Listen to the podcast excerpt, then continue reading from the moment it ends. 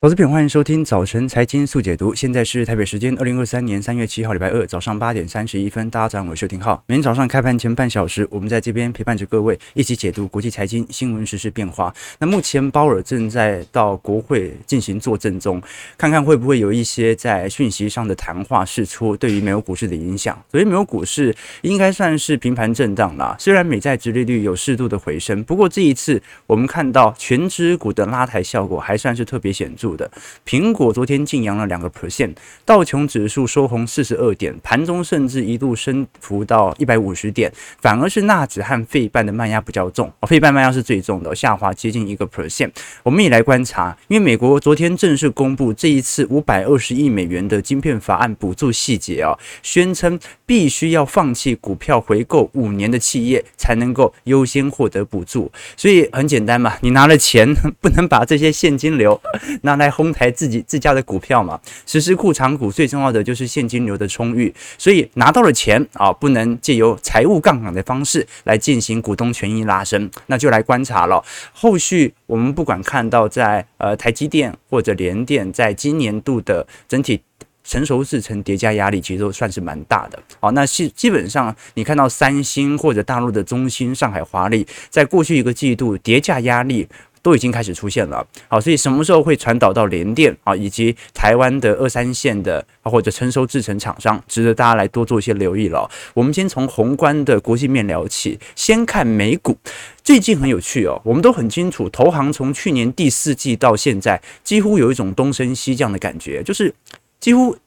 一片的。所有投行都看好入股啊，但是看空美股啊。那看空美股的原因是因为基期过高。但是在这段时间，我们看到，当联总会不断的释放鹰派谈话，股市反而。持续筑底震荡之后，这一次首次转多的投行反而是大摩。大摩这一次大幅由空转多，认为美国近期可能筑底已经完成，即将要进行新一轮的拉升。那么主要的论点很简单啦，从技术面来做检视，第一个是两百日移动平均线完全没有跌破的感觉，那加上。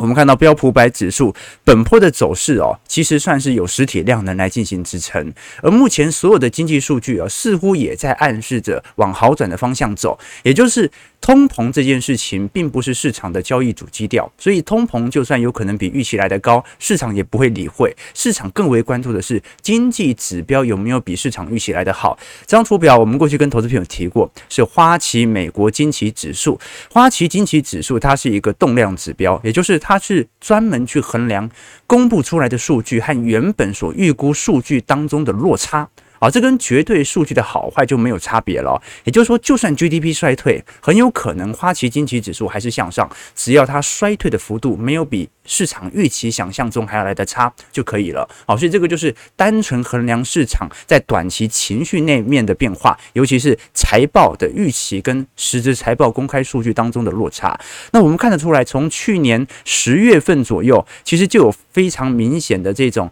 花旗近期指数转正的迹象，那元月份是不是有回档？是的，不过这一波的回档并没有形成股市破底，反而我们看到在二月份以后，大多数的经济数据仍然比市场预期还要高得非常多。那这也形成另外一大问题，那就是到底经济数据要好到什么地步，才会让市场开始重新重视通膨？压不下来这件事情，很快的哦，在本周五是现在市场上最为关注的讯息，那就是非农就业数据和失业率。一月份的非农就业数据是五十一万人，远远高于过去去年十月、十一月、十二月的二十万人，几乎是翻倍。所以，到底能不能在二月份保持如此强劲的非农就业人数呢？这个难度很高。刚才聊到。花旗经期指数，它基本上比较能够贴合的去暗示股市的动能啊。但是你说二月份的非农要比一月份还要来得好，有难度吧？失业率已经维持在三点四那么久了，还能够再低吗？好，所以这个是值得观察的一个要点。那当然呢，除了大摩之外，大多数的投行在本周仍然坚持看坏美国股市，仍然具有回调的空间。尤其美银认为，现在其实不只是。散户投资者已经暂时停止却步哦，大部分的机构仍然偏好进行货币市场的投资。关片，我们看到这张图表是 ICI 货币市场基金的总资产。从一九年、二零年以来就在急速攀升当中。当然，有一大部分呢是因为货币宽松，全球资金变多，本来就会有所调升。那第二部分呢是由于升息力度所造成的货币值钱。观众朋友，我们讲的货币是美元啦，好，也就是说，如果在升息格局当中，那货币就会比市场想象中越来越值钱，因为你存在商业银行可以拿到的利息会来得更多。但是货币值钱。往往也暗示着整条升息路径、利率政策对于整体股票市场的打压，这一次不只是美银啦，过去我们也提到嘛，野村到现在也没改口哦。你再过两个礼拜，FOMC 会议就要召开了，野村始终认为现在还是很有可能在三月份升息两码，而且啊，这个升息两码下半年很快就会变成降息。哈，这个利润很有趣的原因在于，联准会目前必须要加紧来进行通膨抑制。那么过去以往的崩跌段或者信用风险，通常也暗示着联准会即将要快速进入到降息周期，所以我们可以观察到，野村同时认为升息会升过头，同时也认为经济会比大家预期还要来的差更多。我们观察到未来几个季度的。GDP 的组成哦，现在民间的消费仍然占非常重要的权重，呃权权重。原因是因为我们都很清楚，GDP 它并没有把通膨因子给纳除了。OK，就是我们如果不看，我们看名目 GDP 啊，如果是看实质 GDP 的话，稍微把通膨给纳除会比较符合市场的预估。那如果从实质 GDP 来看，现在只剩下我们讲的个人消费以及部分的出口还在做增长。那很快的预估到今年中旬，很快。我们看到，呃，首先是库存投资的问题，再来民间消费预估在九月份就会进入到负值区间，而他预估今年第四季很有可能才会是最惨的一个季度啊，这跟过去市场上的预估就差了一点啊。过去市场上预估是二季度到三季度景气是最为疲惫的两个季度，那现在因为联总会看到嘛，呃，通膨再起，市场炒作热情，很有可能呃整条经济衰退线呢往后延了一个季度，那我们就来观察了啊。毕竟现在有多有空哦，这就说明市场盘的几率还算是特别高啊。现在市场上也不是全面看空，也不是全面看多，而且散户很明显嘛，不管是美股投资者还是台股投资者，都很明显已经观望好几个月了。对不对？台北股市太明显了，台北股市不只是小台做空啊，你看融资余额这一波有上来吗？几乎没有，对吧？那我们观察到，现在市场上大幅度流入资金的，仍然是我们看到的货币市场，那反而是股票市场、权益市场，或者是债市，或者是大宗资产，目前仍然保持相对疲惫的区间。那当然了，这一波为什么我们说美国投行始终认为？欧亚股市有攀升机会，但是美国股市有均值回归，那就是来自于基期的效果啦。我们看到这一次，不管是 E N 或者 EAFE 哦，就是不管是新市场或者是欧亚市场哦，整体涨幅的基期相对于美国股市这些重要科技全值股的拉抬效果不是特别显著啦。事实上。你做股票的这两年也很难会有什么好报酬。这两年唯一能够有巨额报酬的，只剩下大宗资产了。我们可以观察到，在过去整个二零二二年，唯一具有大幅度获利的，大部分这些对冲基金、银行啊。的资产当中都是属于大宗资产，原油大概占了总收益的百分之三十二，天然气大概占了三十一，那其他的贵金属大概占十八个 percent，农业用大概占五个 percent，所以看得出来，现在原油价格从高点下滑之后啊，就大概在布兰特原油啊，大概在七十到八十美元每桶左右做震荡，这也导致了大宗资产对于通膨的下行空间也就到此为止了啊，就是呃。最差最差，我就能够帮助你到这了。那当然维持在八十块，它按照基期效果还是会比去年来的低。可是到明年，大宗资产还能不能对于通膨有负增长效果，这就很难说了。好，所以我们可以来观察一下。你看到在一九八零年代以前呢，啊，平均通膨率啊是五个 percent。一九八零年到二零零八年，平均是三趴到四趴。零九年货币宽松之后，反而是一趴到两趴。就刚刚你按照这个逻辑，你还以为哦，原来货币宽松会造成。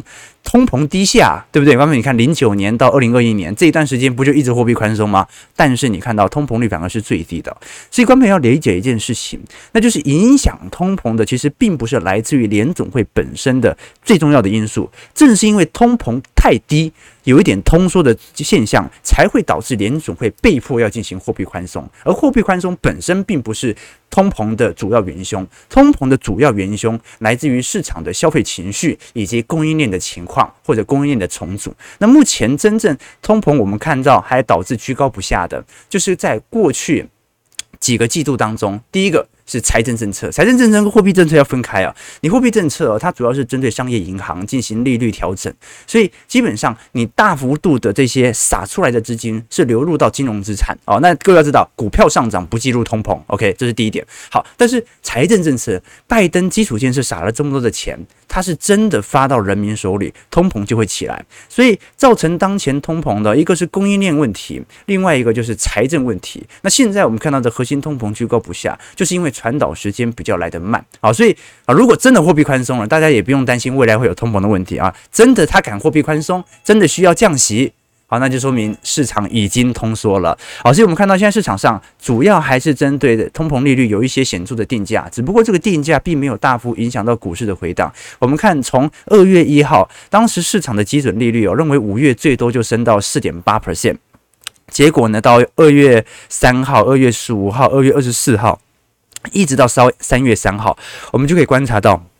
整条基准利率线是不断在调升当中的。好，这也说明市场的确对于联总会的货币政策有开始新的重新定价，但是不代表它会大幅影响到股票市场的走势。好，这个是值得大家来多做一些留意的哦。那至少我们为什么说联总会就算今年下半年不降息，或者甚至明年上半年也不降息，仍然有很大的几率在今年结束掉升息周期。原因是因为美国房市哦，目前有非常严重的，不管是房价下滑，或者是消费紧缩的现象。这个消费紧缩，各位大家要知道哦，那消费紧缩一阵子之后，它也会慢慢的传导到整体消费端。那你到时候再来进行拯救，好，再来进行宽松，可能就为时已晚啊。所以货币政策和市场的传导性啊，都有一定的时间效果。那为什么我们？从这一次美国房市哦，很多人认为整体的下行周期会比市场上拉的还要久。我们可以观察到，整个美国房地产市场哦，在整个二二年的下半年已经缩水四点九 percent，大约是二点三兆美元，这个是零八年以来的最大跌幅。那目前联准会极力压制通货膨胀的结果，也导致的我们都很清楚哦，三十年期房贷利率啊一度冲到七个 percent，就算近期有稍微有所回落，那也是六趴到七趴哦，所以基本上现在不会有。人人希望在这个时间点采用三十年期固定利率哦，顶多就是什么呃三到四年期固定利率啊，后续进行利率水平调整哦。那去年下半年房价跌幅最大的城市哦，第一个是加州的旧金山哦，跌幅有六点七 percent，再来是加州的奥克兰，跌幅有四点五 percent，再来是加州的圣荷西，跌幅有三点二 percent。那当然有部分地方我们过去跟投资朋友提过，是处于畸形繁荣的房价走势哦，比如说佛罗里达。州啊，佛罗里达现在平均房价涨幅是两成啊，那因为大家都退休嘛，我们说史上最大的退休潮，不管是田纳西州或者兰卡罗兰纳州这些呃大退休本营哦，都看到房价有比较显著的畸形繁荣。但是如果是从都会区来看的话，连纽约房价、曼哈顿租金价格都有开始显著的下滑趋势在啊。那加上市场上的购房意愿哦。仍然不断在下滑当中，我们可以从战后婴儿潮到 X 世代，好到千禧世代啊，基本上整体拥房的人数是不断在下滑当中的。那么也由于过去我们提到说，由于美国房地产房价市场已经做严重回档了哦，那反而就变成了租金价格开始做显著上升。我们过去跟同事朋友提过嘛，按照这条趋势线啊。应该随着通膨的抑制效果，租金价格对于核心 CPI 有重要权重，应该不会再上行了。结果二月份又上行了，那为什么会上行呢？很有可能就是过去我们误判了房价下跌对于房租租金拉抬的效果。那你始终有一批人他是刚性买房嘛，刚结婚总要结婚总要买房的，但现在他决定要避开当前利率，过几年调降之后再行买房，那这段时间只好进行。啊，这个租屋了嘛，那你就看到租金价格反而在二月份又比较显著的拉升。好，所以我们可以观察到了，基本上美国大部分地区，我们看到深蓝色地区哦，就是是否有在 COVID-19 当中有显著房价上涨的地区啊，这个是我们观察到的迹象啦。那包括现在从 MBA 的申请量，好，就美国房地产呃贷款申请量哦，也创了一九九五年以来的新低，目前已经比零八年还来的更加差劲了。但你为什么说这么差劲的数？数据始终没有人认为美国房市会崩盘呢。第一个是美国房屋库存极低无比哦，远远低于零八年水准，所以没有供给过剩的问题，所以它就没有泡沫的疑虑哦。那第二点，很明显嘛，啊，这个这一次的房屋的。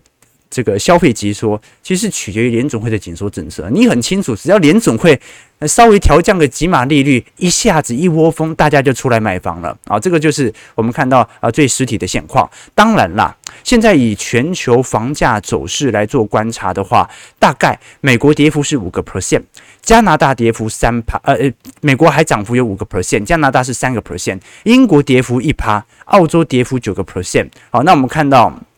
啊，你像是瑞典呐、啊，跌幅有十三个 percent，纽西兰跌幅高达十三个 percent。那当然，呃，房价能否有顺利走跌哦，它可能跟限制海外购房、海外外国人购房有比较大的相关。不过，至少我们可以从美国实质房价来看啊，至少已经进入到负增长了，名目上感觉还是增长了，但是扣除掉通膨，美国的房价已经正式的跑输给通膨率了啊，这个是我们观察到比较显著的迹象。OK，好，那我们接下来。把焦点拉回到整体股市面哦，再来跟投资朋友做一些追踪哦。呃，道琼昨天我们看到上涨四十点，零点一二 percent，收在三万三千四百三十一点。标普上涨二点七八点，零点零七 percent，收在四千零四十八点。纳指下跌十三点二七点，零点一一 percent，收在一万一千六百七十五点。费半下跌三十三点，一点一一 percent，收在两千九百九十四点。虽然有回档，不过看得出来，美国股市本坡乖离。呃，还是在高位进行震荡。我们看到昨天在科技股大天王当中啊，苹果甚至还收涨了一点八五 percent 啊。苹果其实这一波啊，你会看得很清楚哦，整体的乖离的下杀幅度并没有想象中来得大哦。这一波你也观察到，苹果在二零二二年的走势啊，始终保持在一个头部上方盘旋的 feel。那如果是以最近跌势比较重的哦，感觉市场上。整体降价潮没有产生太大效益的特斯拉，最近股价就开始做新一轮的回档哦。特斯拉昨天跳水了二点零一 percent，那因为现在特斯拉就预估会在美国 Model S 和 Model X 的售价进行调降，所以很有可能就是因为毛利率够高嘛，那就一路降降降降降啊，一路降到本波的景气循环结束啊，再来做观察啊。毕竟你可以观察到特斯拉的毛利率平均在两成五，那相对于中国的比亚迪。毛利率在十八个 percent 呢，它的降价空间是很多的。那尤其现在全球车市都不太好了，哦，这个是景气的问题哦，就不跟电动车没有太大相关了。全球景气没有特别好的情况底下，你就只能依靠降价来扩大市占。那等到景气好了再来回升嘛。毕竟按照特斯拉的整体政策哦，感觉是每个月都有可能有上调或者下调的疑虑在。不过我们至少可以承认的一件事情是。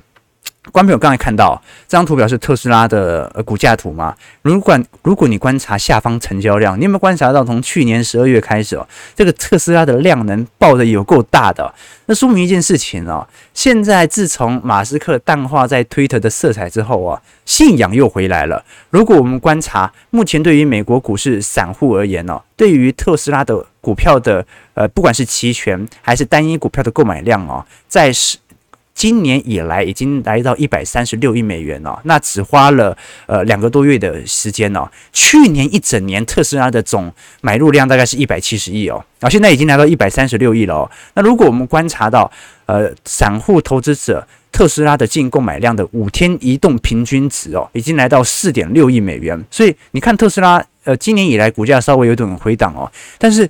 现在还是全球最受欢迎的啊、呃、标的之一哦，它应该是全球第二受欢迎的。现在全球最大的 ETF 是这个，应该讲全球交易度最高的 ETF 是 SPY 了，然后就追踪标普百指数 ETF 啊，这个没得比嘛，人家是指数型 ETF 哦，但是第二名哦。我们看到就是属于特斯拉了，OK，所以在这种状态底下，我们也可以观察到，现在散户正在为特斯拉痴迷，整体交易量的大幅的增高，相对于啊，不好意思，我刚说错了，第一名是特斯拉，第二名是 SPY，所以现在特斯拉就是全球整体交易五日交易量来看最高的一档。个股啊，远远高于 SPY、QQQ、苹果或者 Amazon，所以为什么在这个时间点，你会看到散户明明对于美国股市内部的投资热情都已经下滑了，但是却唯独钟爱这档股票呢？好，这个是值得大家来留意的。那我过去跟投资朋友提过，好，只要市场上散户呃十分珍爱的一档股票。那这个后续下场都不是特别好。关于我们以前做过一张图表嘛，我们研究二十岁到二十九岁市场上最喜欢的存股标的，每一年哦，只要当年度最喜欢的，隔年股价都很惨，惨到什么时候呢？惨到筹码有开始逐步集中的现象，才会开始有新一轮的股价拉抬。好，所以你看到二零一九年大家最喜欢的股票是二零二零年大家最喜欢的股票是玉山金、存股族。二零二一年大家最喜欢的股票是台积电。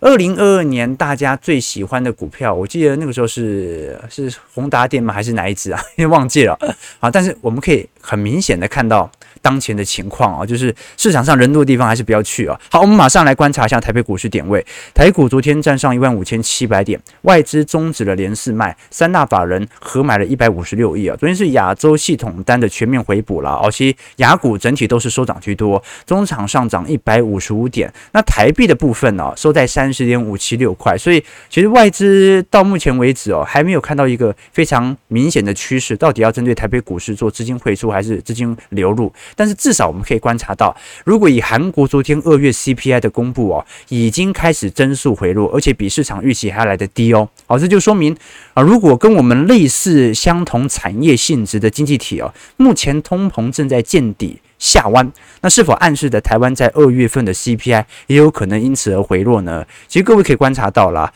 韩国现在大部分的通膨问题，如果是以紫色线，也就是交通通膨的话，正在急速下滑当中。可是其他，你像是服饰类啊。娱乐啊，服务啊，或者必需类品啊，其实还在一个高位盘旋当中了，所以也没这么乐观。但是至少有单月的下滑，那有可能会对应到呃整体我们看到韩国的呃或台湾的通膨率身上啊。当然了，现在市场上的预期哦，韩国目前通膨问题还是比台湾严重的多，这也是为什么它过去升息升息来得这么大。那我们就来观察啊，就是很快的台湾的央行理监事会议哦啊，以及接下来国安基金例会就要召开了，哎，国安基金还在护盘呢。都是朋友哦，我记得是四月中旬要召开嘛，哦，呃，应该不会，不应该不会退场吧，对不对啊？等到选完总统大选再退场嘛，啊，看得出来，对不对？好，我们如果观察到筹码面的部分啊，外资是连续卖了四个交易日之后，好不容易开始买了一天，你感觉很清楚吗？卖三天买一天，又回到以前的格局了。小台的部分那就很明显了，小台是打死不退啊，本波行情，所以。这个你要期待台北股市短期内有崩跌段有点难度哈，这个其实小台都看空啊，散户也不进场。小台又看空，OK，那我们观察一下联电在二月份的营收，这一次下滑到一百六十九亿，我们说得很清楚嘛，这一次跌价压力开始涌现，就是来自于月营收单月月增率有衰退了，也接近有一成八。那么如果从这种状态来看，因为三星已经开始有内部叠加压力，那大陆的上海华丽和中芯也是，所以应该在今年二季度到三季度，你就会看到连电啊整体成熟制成。晶片报价应该会有适度的调降，以获取更多的市占啊，要不然你的月营收呃下滑的这么快，每一个月都是两位数字，压力就会比较大了。那如果我们观察到整体呃晶圆代工成熟制程的杀价战啊，现在如果按照业内人士来看的话，因为没有急单，没有急单，那这些成熟制程厂商完全没有任何价格稳固的空间在，尤其现在对于八寸晶圆厂的冲击最大了，几乎是重灾区哦，而且消费电子。回温现象哦，其实并不是特别明朗。你之前炒那什么缺的 GPT AI，那全部都是高阶制程、先进制程，对于这些成熟制程来讲是没有太大的拉抬效果的，所以值得来观察。那就是呃，成熟制程在二三季的叠加压力。那至于台积电，因为成熟制程占整体营收已经比例算是蛮低的啦，反而是要观察一下目前的建厂的速度为何。那到底什么时候会开始启用哦？那加上过去我们也提到说嘛，这一次其实台积电在美国设厂哦，遇到的难关也是比较多的嘛。最近，因为我上礼拜不是跟各位导读晶片战争嘛，其实我那那天只看了一半。这本书那么厚，看不完啊，所以我后续这个周末又把它看完了。那里面就有提到啊，那为什么美国这个过去十几二十年真的做不出来晶片呢？啊，这个是很明显嘛，就是你这种现象啊，在呃美国或者台湾哦，都有各自产业的问题哦。那就是其实大家知道，半导体用的是脑力而不是体力哦。但年轻人很多都是喜欢做这个，我们在美国啦，都是做戏骨啊、打 code 啊、做软体居多。但现在的教育体系哦，不像台湾有花这么大这么大的心力在半导体身上啊，所以基本上在台湾现在半导体工程师已经很稀缺了，更何况你到美国去找半导体工程师，几乎是找不到。就它完全都是人才的问题啊！那半导体的工厂啊，你要买机器啊、盖房子啊，是最容易的步骤。你说简单是简单啊，因为一台机器，呃，大概两亿欧元起跳嘛，那一个厂二三十台，所以有钱花啊，你要先砸下去哦。那就算有了工厂，最重要的是技术哦。那你光是台积电在新竹所建立的技术，要转移到台南。那就是要一两千人携家带眷搬过去哦。那你搬过去之后还要做测试，那还要说服客户说这是一样的品质。所以对于台积电来讲，或者对于美国来讲，为什么他没办法这么顺势的在短短几年内能够建立一套先进半导体制程体系哦？哦，这个就是一个产业要发展的好哦，它是三十年的努力。而不是五年、十年的结果，好，这个是晶片战争里面其实特别提到的，所以台湾其实有蛮多的我们讲的优势的地位哦，或者可以谈判的地位，但是如何去取得那个平衡就特别重要了，尤其在资本支出上要如何取得跟股东权益的平衡，呃，平衡特别重要，所以方面这读书很重要啊，这很多人哦，对方面有没有发现市市场上有一股声音嘛？哦，一些有一些实业家、创业家。他就喜欢鼓吹什么读书无用论啊，读万卷书，读万卷书不如行万里路，就读书没有用。但是各位想一想啊，读书没有用，难道不读书有用吗？哎，这就好像你对一个人讲说，哎，漂亮不能当饭吃啊，难道丑可以当饭吃吗？啊，对不对？既然都不能当饭吃，那还不如漂亮一点点，好歹自己照镜子能够心情好嘛。所以，既然读不读书都没用啊，不如读一点。好歹跟人家吹牛的时候，你也不会太过乏味嘛，对不对？外面你吹牛，你每天就吹你在台北有几间房，有何意义啊？只会让人妒忌。但是如果你吹牛啊，你说啊，我在晶片战争当中啊，学到了哪些收获，想跟你分享，哎，让人敬仰嘛，对不对？OK，所以观众朋友，两个男人，一个有钱的，一个有才华、有知识的，你选哪一个？啊，选有钱的，选有钱的，对对，我也选有钱的。OK，但没有，观众朋友，如果你不能选。你只会嫉妒那个有钱的，对不对？你能选当然选有钱的，那你不能选，你只会嫉妒那个有钱的，但是你会欣赏那个有才华的人。OK 啊，我们继续往下看哦。其实观众可以观察到，最近台北股市，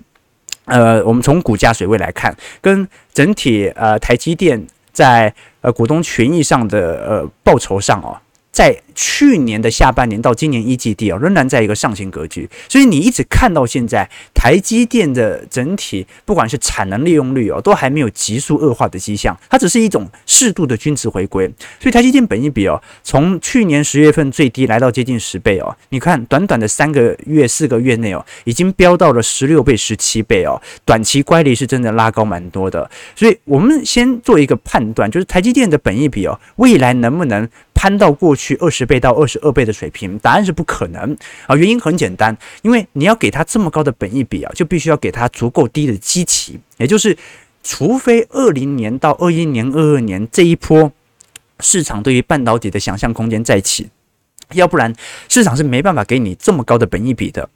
因为你的量体已经太大啊。这跟巴菲特的投资是一样的。为什么巴菲特到晚年他的投资报酬率已经没办法像他年轻的时候这么高？它很大原因并不是因为它的择股错误啊，因为它资金量太庞大了啊，所以它的资金量一庞大，它就会越来越接近整体市场的报酬啊，这个是最重要的。好了，最后几分钟，我们呃先早先有聊到美国房市的表现哦，现在来稍微回来看一下台湾六都前两个月房市的变化，年减率目前是呃呃，如果是从整体呃建物买卖移动数的话，现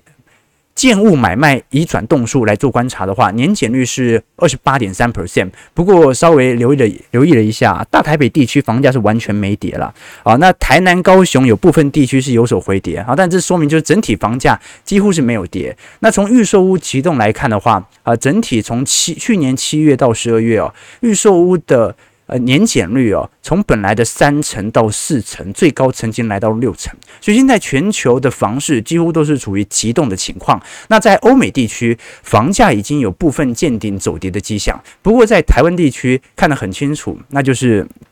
呃，量是完全急冻，而且急冻这是五六成哦，所以真正我们看到，如果按照过去台湾房市的传导效果，通常是量缩急冻半年之后，在下半年才会有叠价压力开始出现。那你有跌个五趴，你就可以杀到十五趴了嘛？那按照过去过往的格局，所以可以来观察一下。但是现在最大的问题是什么？关键我们从前两天的台湾 PMI 已经看得出来哦，台湾预估在今年第四季可能会进入到复苏格局哦。这个复苏格局它不只是单一的 PMI 好转。的问题哦，去年台湾第四季 GDP 是负增长啊，所以今年第四季是很容易回到正值区间的。那一旦有这种台湾进入到复苏期的言论，很容易就会让房价僵固性又开始产生。所以本来市场的预估哦，你看有一些购房者，他的预估是上半年嘛，现在景气已经很不好了，大家的收入都在缩，那缩缩缩缩到下半年年终发不出来，哎。这个可能要降价卖了来购物啊，但是下半年又恰好遇到 PMI 好转的迹象在，所以现在的最大的问题就是啊，这个市场现在是有预估的，二四年的房价是有可能比二三年高的，那就说明二三年是一个布局点，那二三年是一个布局点，回到房仲、回到代销的手上，它就变成哎。那我就不急着卖啦，对不对？我可以等到二四年再卖啊。哦，所以我们可以观察到现在呃全球的房市都有这种感觉啊。你甚至观察，如果最近我们把啊台北地区啊七大都会地区的豪宅价格做观察，可以可以观察到，居然从去年十一月到今年三月的均价，比去年一月到十月的成交单价还要来得高。根本不是成交量已经急冻了吗？量是急冻了，但是哦，这个你看到现在很多 卖卖房子的 卖不掉，加价卖啊，加价卖啊，所以你可以观察到，居然在豪宅地区哦，呃，豪宅这个价格的变化，居然在。去年十一月到今年三月份哦，价格还上涨了哦，量缩价格还上涨了，所以值得大家来留意了。那呃，你看到最近呃，这个政府针对这个购房者的补贴也看得出来嘛？啊，这个他是希望软着陆，而不是希望有任何叠加压力。好，我们九点零二分，我们先马上来看一下台北股市今天开盘点位的表现。OK，这个读书还是对个人有一定价值的，没错没错，我们投资朋友都是。而加权指数今天。今天平盘震荡了，OK，对我们投资朋友都是很有水准的啊，的确啊，卖不掉加价卖啊，对啊，就是这样子嘛，对不对？其实现在大家都是这种感觉嘛，就啊，复苏期快来了，熬过今年就是你的。呃，预估量能今天两千两百五十三亿啊，收在一万五千七百八十二点呢。对，你说国安基金什么时候退场？对啊，我什么时候退场？观众朋友，现在应该解套了吧？我我按照去年去年七月份那个时候进场水位哦，呃，那个时候预估呃。前前两天不是那个阮清华在受访的时候，说明国安基金其实已经啊逐步即将要解套了。所以按照目前的时间线预估，因为国安基金现在只有卖股的这个目的了嘛，就只需要卖股，完全不需要做任何买股的动作。啊。所以有没有可能卖完就顺势退场了？啊，网友说不可能，不可能啊！这要护到总统选举结束。OK OK，这个。开车也需要有才华啊！当然，当然，当然。啊，好了，我们九点零四分了。今天稍微就是跟大家梳理一下在呃全球利率水平定价表现的冲击啊。那过几天大家有比较关注的一些问题，比如说欧洲市场的表现呢？关键就很有些人很吊诡啊，为什么英法股市都在创新高，结果欧元区通膨这么严重啊？那就人家的股市结构不一样嘛。你看台湾为什么是全球本轮市场波动来的最大的哦？你看销库存也是哦。那台湾就是半导体。作为主要成分股代表嘛，但是在法国，人家最大成分股是 Louis Vuitton 啊，所以你现在全球通膨高涨啊，买 LV 的人是不会改变的。那英国的话是壳牌嘛，能源概念股，所以观众可以看到全球股市啊都有一些畸形结构的现象在。好了，九点零四分，我们今天就稍微梳理一下国际股市的概况，明天持续来为各位投资朋友做追踪。如果喜欢我们节目，记得帮我们订阅、按赞、加分享。我们就明天早上八点半早晨财经速解读再相见。祝各位投资朋友看盘顺利，操盘愉快。